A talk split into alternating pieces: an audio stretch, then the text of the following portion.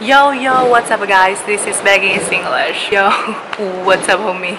那么，homie 就是指跟你有一些成长相同的背景的这样子的一些好朋友哈，关系非常铁的哥们儿，叫做 homie。Alright, peace out 是表示再见的意思，在黑人的英语里面啊，你可以说 peace 或者说 peace out。嗯，OK。Keep it real, homie. Keep it real. Keep it real means you should be yourself and stop pretending that you are different from who you really are. Yes.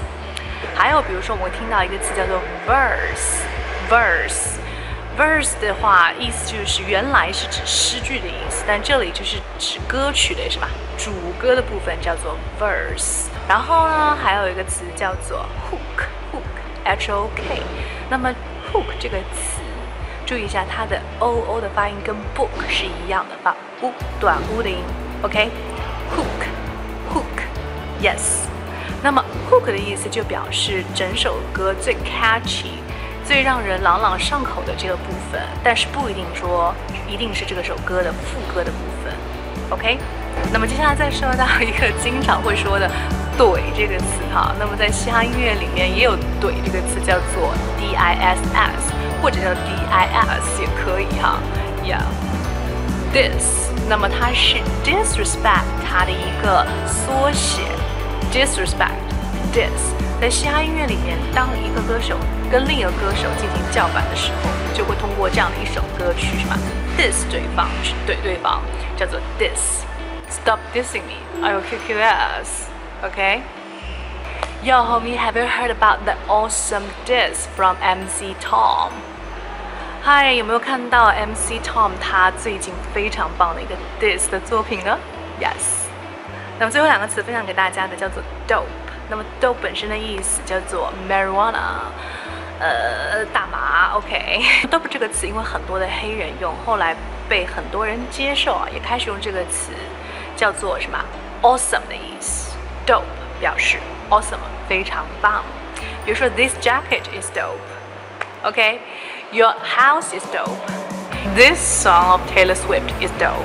This hit of Taylor Swift is dope. Alright？那么除了 dope 之外呢，还有一个词叫做 swag。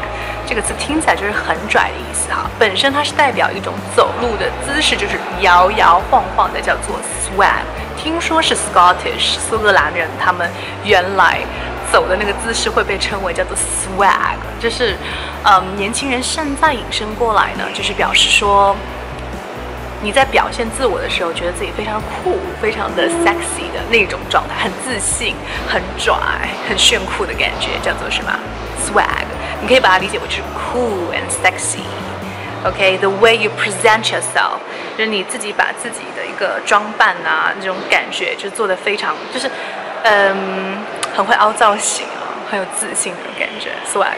好，最后给大家留一个问题：整首歌里面最 catchy、最抓人耳朵的那个部分，这个单词叫做什么呢？是 H 开头的。Please tell me on WeChat. So that's pretty much for today, and I hope you can enjoy today's video. You can give me a thumb up and share it to your friends. If you want to know more about us and speaking, you can talk to me and add me on WeChat. 我微信是三三幺五幺八零。Have fun learning from me every day. Bye.